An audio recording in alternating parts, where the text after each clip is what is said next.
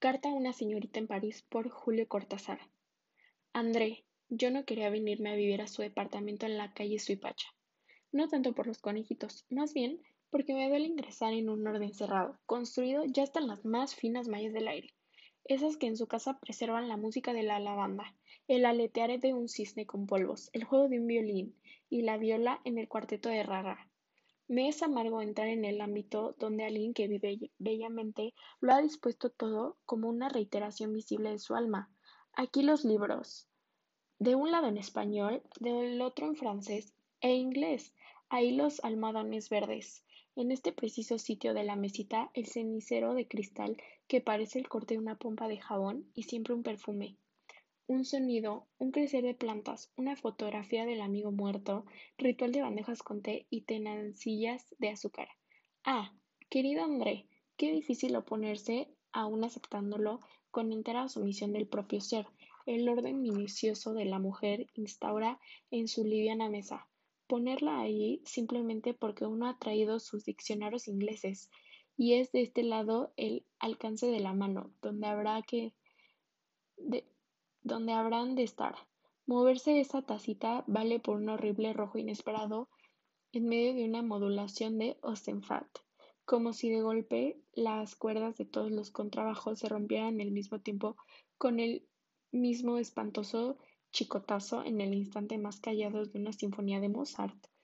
Mover esa tacita altera el juego de las relaciones de toda la casa, de cada objeto con otro, de cada momento de su alma con el alma entera de la casa y su habitante lejana.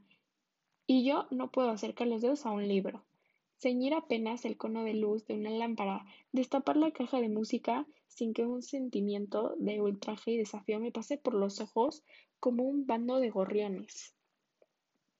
Usted sabe por qué vine a su casa, a su quieto salón solicitado de mediodía. Todo parece tan natural como siempre que no se sabe la verdad, Ustedes, usted se ha ido a París. Yo me quedé con el departamento en la calle Suipacha. Elaboramos un simple y satisfactorio plan de mutua convivencia hasta que septiembre la traiga de nuevo a Buenos Aires y me lanza a mí a alguna otra casa donde quizá, pero no le escribo por eso. Esa carta se la envió a causa de los conejitos. Me parece justo enterarla y porque me gusta escribir cartas y tal es porque llueve.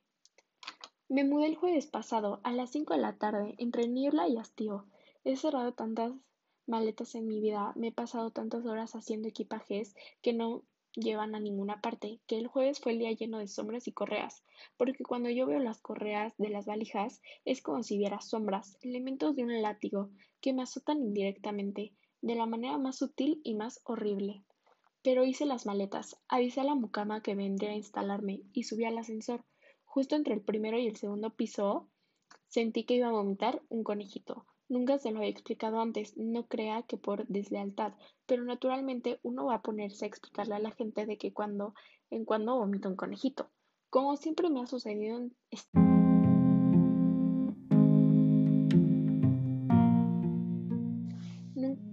se lo había explicado antes, no creo que por deslealtad, pero naturalmente uno va a ponerse a explicarle a la gente de cuando en cuando vomita un conejito, como siempre me ha sucedido estando a solas. Guardaba el hecho igual que se guardan tantas constancias de lo que acaece. En la, en la privacidad total. No me lo reproche, André, no me lo reproche. De cuando en cuando me ocurre vomitar un conejito.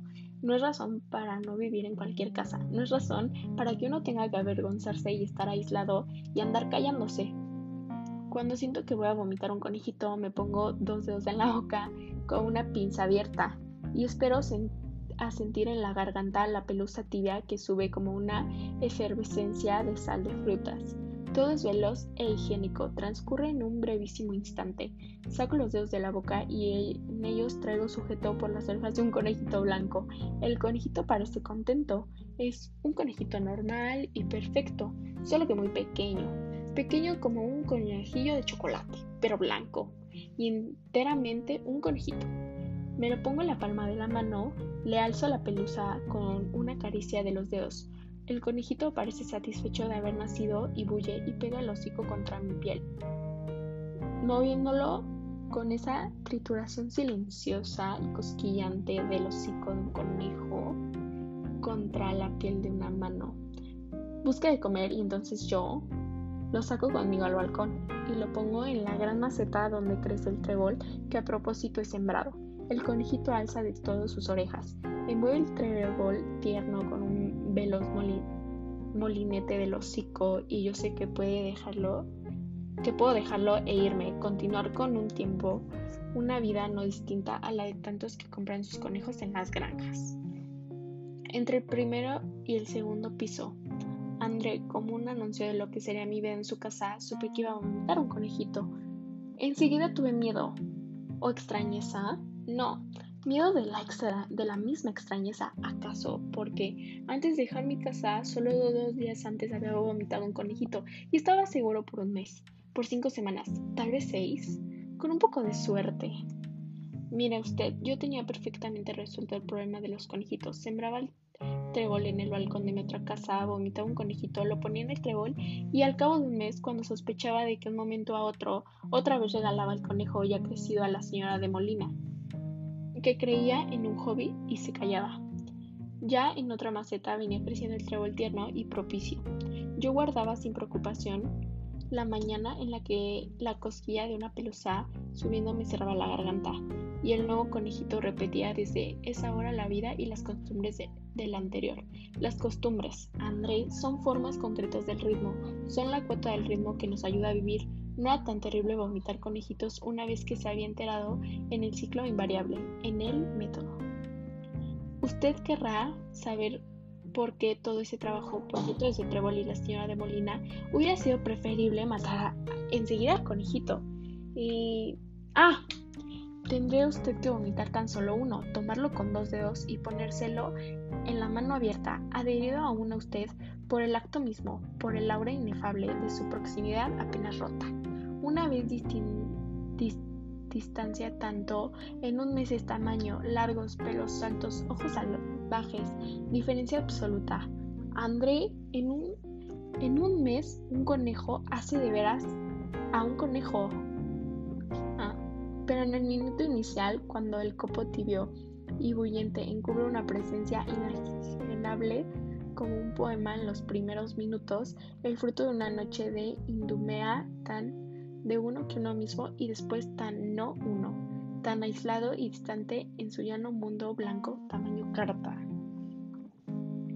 Me decidí con toda matar al conejito apenas naciera. Yo viviera cuatro meses en su casa, cuatro quizá, con suerte, tres cucharadas de alcohol en el hocico.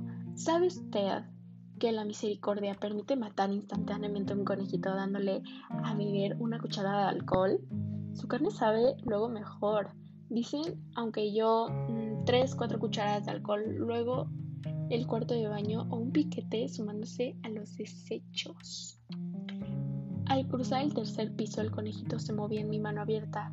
Sara esperaba arriba, Sara esperaba arriba para ayudarme a entrar a las valijas.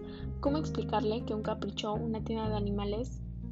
Envolví el conejito en mi pañuelo, lo puse en un bolsillo del sobre todo, dejando el sobre todo suelto para no oprimirlo. Apenas se movía.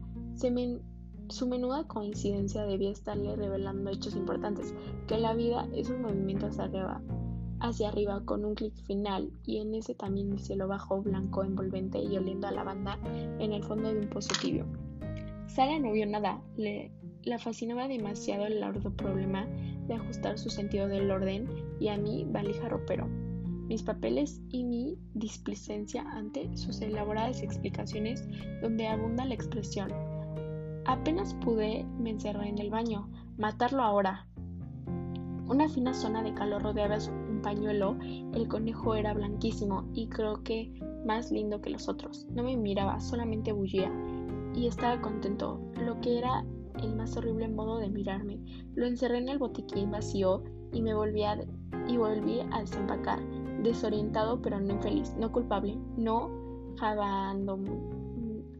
jabonándome las manos para quitarle una última convulsión.